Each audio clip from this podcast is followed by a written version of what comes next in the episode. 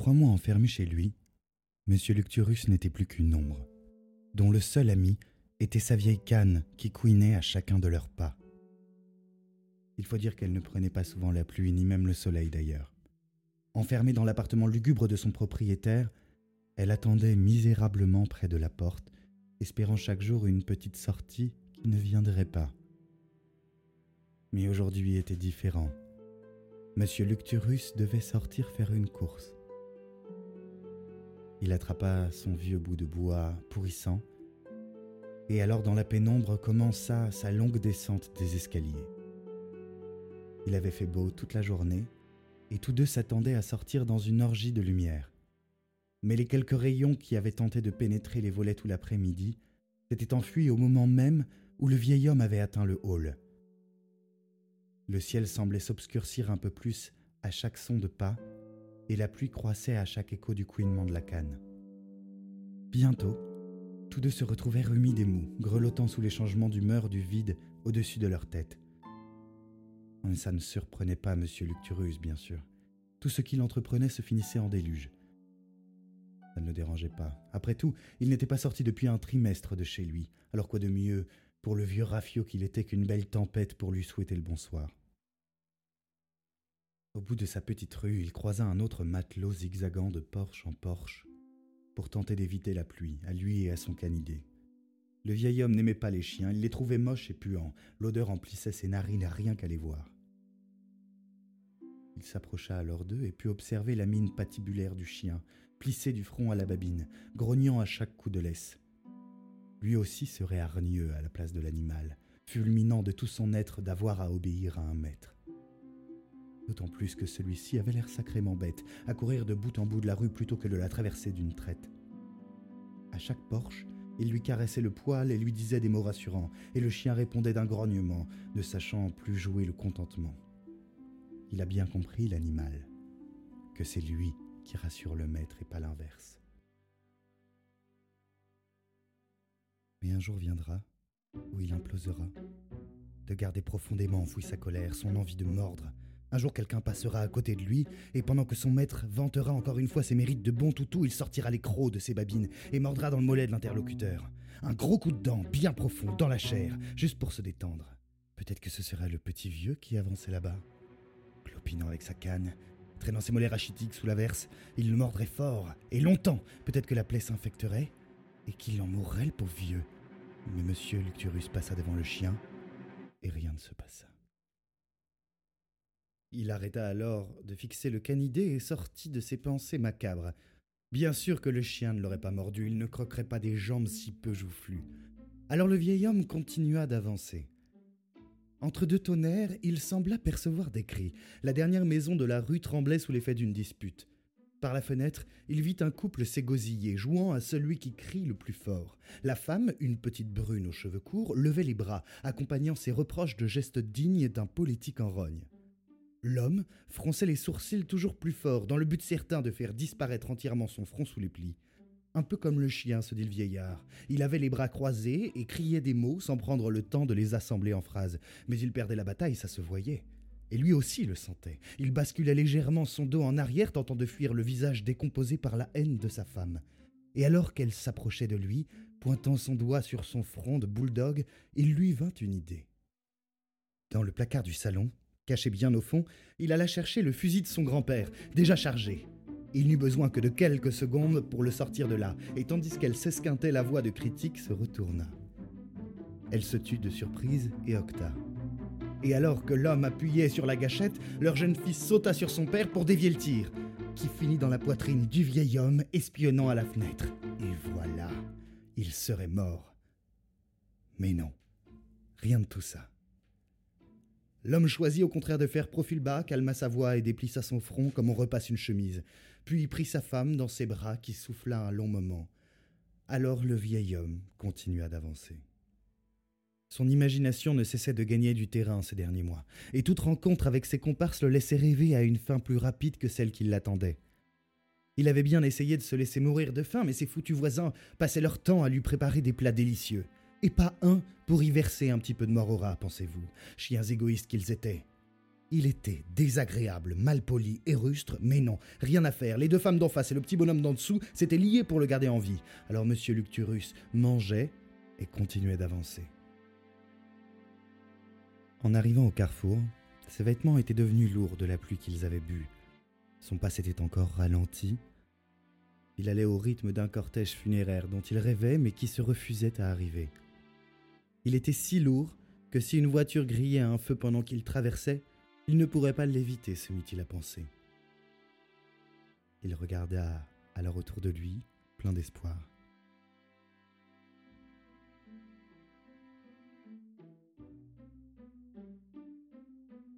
Le bus descendait quelques âmes éreintées par leur journée. Le chauffeur d'à peine 30 ans avait le regard vide de ceux qui ont déjà trop vécu. Il fixait la route devant lui, attendant que les portes se referment pour démarrer. En face, l'église aux pierres rouges s'élevait, immense et pesante. Elle lui rappelait le samedi où sa petite amie l'avait quitté devant l'hôtel, juste avant de dire oui. Le rouge devenait écarlate dans ses yeux, et les briques semblaient avoir pénétré son estomac. Ses entrailles pesaient une tonne et formaient une boule d'angoisse dans son ventre. Ses mains posées sur le volant devenaient moites, et la sueur coulait sur son front et dans son cou. Il détestait les églises. Il détestait les mariages, il détestait les samedis. Il s'était accroché deux mois, mais rien ne se passait, et dans sa tête, tout semblait s'être arrêté. Alors, il sentit son pied appuyé sur l'accélérateur.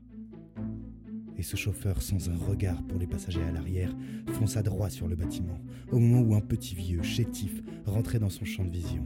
Trop tard, la décision était prise. Il heurta l'église de plein fouet, trouant l'édifice dont la porte s'effondra. À l'arrière, les passagers volèrent, et entre les briques et le bus, en tampon du massacre, les organes du petit papy enfin débarrassés de corps. Mais encore une fois, rien ne se passa. Le jeune conducteur attendit tranquillement le feu vert et s'échappa par la rue longeant l'édifice, laissant papy à sa carcasse toujours en vie. C'est à vous dégoûter de sortir de chez vous autant de sécurité. Alors il continua d'avancer. Sa canne couinait toujours plus tandis que son esprit se reconcentrait sur sa destination. Il fallait encore un peu de marche et quelques escaliers pour arriver au magasin. À sa gauche, une sirène retentit, et il eut juste le temps de voir l'ambulance foncer à toute allure. Vénard, pensa-t-il. Il y a dans le monde des gens heureux de vivre qu'on oblige à mourir. Pourquoi la mort ne le fauchait pas, lui, qui l'attendait depuis plus d'un an? Que fallait-il qu'il fasse pour qu'une silhouette encapuchonnée toque à sa porte, lui tende la main pour l'emmener loin de l'agonie, de son corps et du pourri de ses pensées? Il avait bien demandé à son médecin un petit coup de pouce, quelque chose de rapide et d'efficace. Mais d'Hippocrate le faillot, il s'y refusait, scandalisé même, par la demande du patient qui demandait à être sauvé. Pourtant, il en avait un tas de copains que des médecins avaient aidés. Oh, il le savait, lui, le tout dernier, le survivant, que tous avaient appelé pour annoncer leur départ. Il avait bien pensé à fuir en Suisse, rejoindre le pays du pognon et de l'euthanasie. Il avait même plusieurs fois fait sa valise. Mais à chaque fois qu'il passait devant la porte, la photo de sa femme lui faisait la moue. Elle était morte dans leur lit, dans leur appartement chéri. Cette nuit-là, elle avait dû faire un doux rêve, chaud du soleil qui brûle les problèmes, et n'avait pas voulu se réveiller. Au début, il lui en avait voulu de l'avoir quitté ainsi. Enfin, on n'a pas idée de mourir avant sa moitié, on en discute, on prévoit. On part pas sans raison comme ça, merde. Et puis lorsque son corps s'était mis à lâcher, il avait fini par comprendre. Elle avait commencé à souffrir bien avant lui. D'abord, elle avait perdu Louis, il fallait sans cesse crier pour lui répéter quelque chose, et les conversations de groupe n'étaient pour elle qu'un sifflement insupportable de ceux qu'on imagine dans les cauchemars de serpents. Puis son corps se mit à la retraite. Membre après membre, ses doigts refusaient de se déplier entièrement, ses bras ne tenaient plus en l'air le temps qu'elle s'habille, et ses jambes se fatiguaient d'une simple marche du salon aux toilettes. Elle ressemblait au canard près du lac, où, elle ne pouvait plus aller celui qui boitait pour rejoindre l'eau en hurlant aux copains de l'attendre. Après quoi, ce fut sa vue qui faillit. hors de question de réopérer encore une fois. Elle refusait toute proposition de chirurgie. Elle répétait qu'à force de passer sur le billard, c'est elle qui deviendrait bille. Elle était butée comme un âne, et rien ne lui fit entendre raison, forcément, puisqu'elle n'entendait plus. Alors elle laissa ses yeux s'éclaircir de l'extérieur, tandis que l'intérieur se tachait de gris et de noir. Enfin, ce fut le tour de son odorat. Toutes ces années, elle s'était accrochée à la bonne chair et aux légumes de saison qui passaient. Ses journées consistaient à cuisiner pour que les heures passent vite, filent dans les fumées de cocottes et les fragrances de casseroles. Mais petit à petit, la bavette ne prenait plus le goût du basilic, les biscuits semblaient sans beurre, et la terre n'était plus dans les pommes. Dans sa bouche, seules les substances, les consistances, mais plus de saveur. Elle avait alors arrêté de manger, arrêté de cuisiner, attendant que les heures passent sur son fauteuil sans rien faire. Elle ne pouvait plus lire ni écouter la musique. Ses doigts ne tenaient plus les dominos et le chocolat n'était qu'une bouillie sur son palais. Alors elle avait arrêté d'avancer, contrairement à son damné de mari.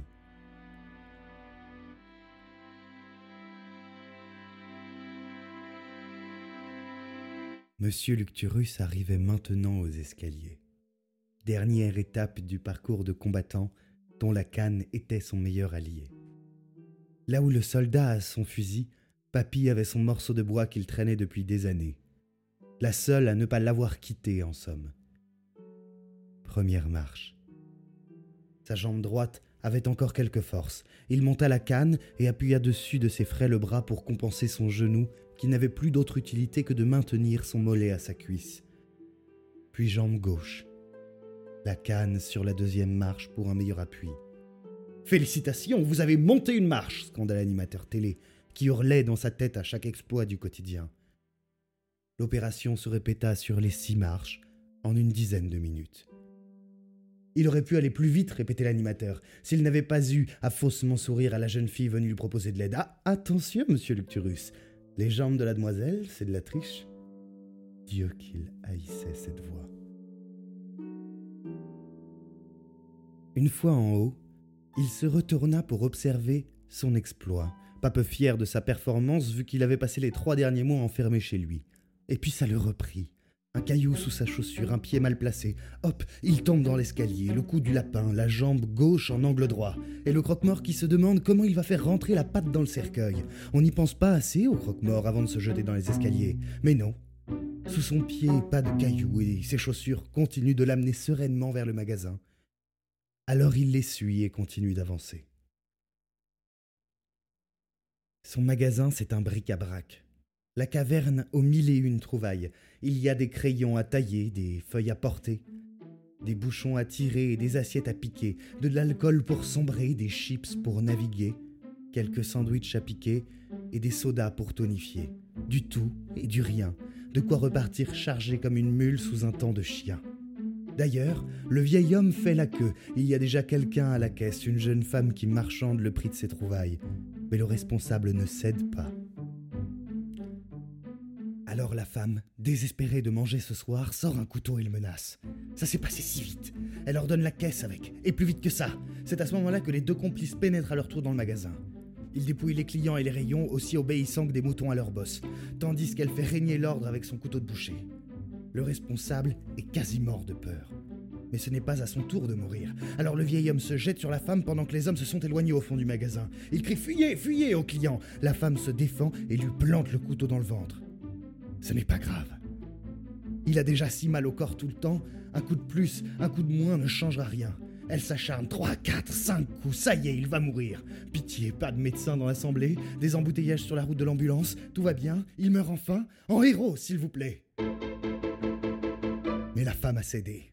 La garce Elle décide finalement de payer son dû et sort. Une belle mort de raté, soupire le vieux. Alors il continue d'avancer.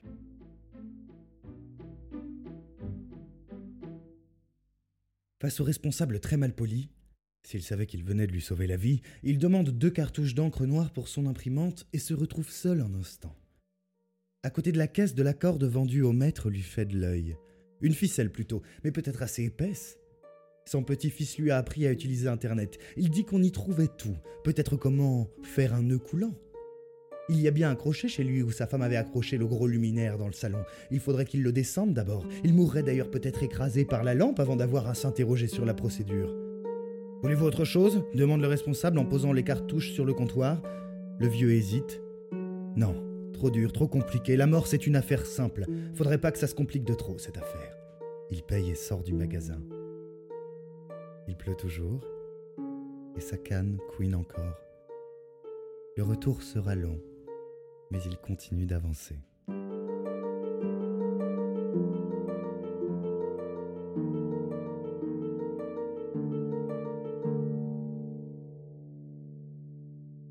Une fois rentré chez lui, il s'écrase sur son fauteuil. La marche retour et les trois étages à grimper l'ont achevé. Enfin, façon de parler, parce qu'il est toujours bien en vie, monsieur Lucturus.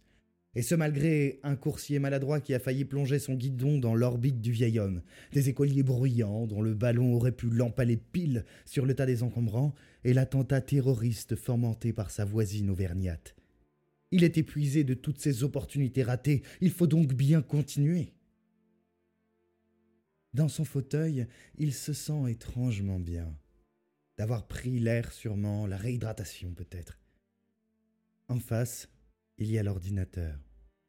Et juste en dessous, l'imprimante. Un an qu'il remet cette foutue impression, mais il allait falloir s'y mettre. Il l'avait promis à sa femme. Il n'aurait pas l'air malin s'il mourait avant d'avoir fait ça. Dans le doute où il existe un après, il ne voudrait pas risquer de gâcher les retrouvailles. Alors il allume le vieil ordinateur qu'avait laissé leur fils en partant s'installer à l'autre bout du monde. Il est lent et crache des sons pas beaux à entendre. C'est un bon ami qui a vieilli avec lui et sa femme. La première fois qu'il l'a rallumé, c'est quand elle a compris qu'elle allait devenir sourde. Il s'était mis à taper sur le clavier, tandis qu'elle lisait debout à côté de lui en se concentrant sur ce petit son. Quand ses jambes ont commencé à flancher, il lui a installé le fauteuil près de sa chaise pour qu'elle puisse lire à son aise. Quand la vue a commencé à la quitter, ce fut plus dur. Il criait pour lui faire entendre la suite. Elle souriait, mais il n'était pas sûr qu'elle l'entende. Et puis le goût a disparu. Elle restait assise sur le fauteuil, mais ne souriait plus. Elle attendait que les heures passent, restant près de son mari qui continuait d'écrire une histoire par jour, une aventure dont elle était l'héroïne. Des récits épiques, des drames, des comédies, de la magie parfois, toujours avec des fins heureuses. Il s'acharnait à lui raconter une plus belle histoire que ce qu'elle vivait, et ça leur donnait la force de continuer. L'ordinateur était allumé maintenant. Les couleurs de l'écran étaient d'une pâleur maladive, mais dans un dernier souffle, il réussit à se connecter à l'imprimante pour cracher les incalculables pages tapées toutes ces années. Le vieil homme restait sur le fauteuil, rajoutant du papier au fur et à mesure, changeant l'encre si besoin et déposant chapitre par chapitre le manuscrit sur le bureau. Il ne voyait plus les heures passées, trop concentré à honorer sa femme. Puis, l'ordinateur suffocant toussa sa dernière impression, la couverture, sur lequel le titre avait été ajouté un an auparavant par M. Lucturus au retour de l'enterrement. Une journée de plus.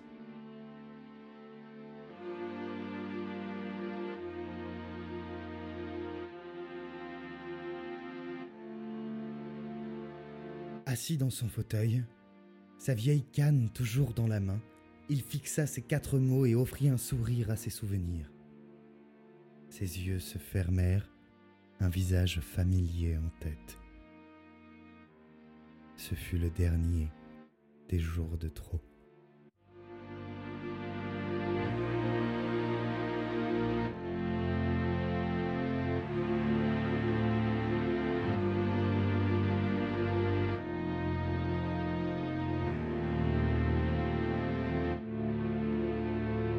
D'écouter le premier épisode de Veritaserum. C'est un texte écrit par Élise Nicolas, réalisé et lu par Alexis Lechat.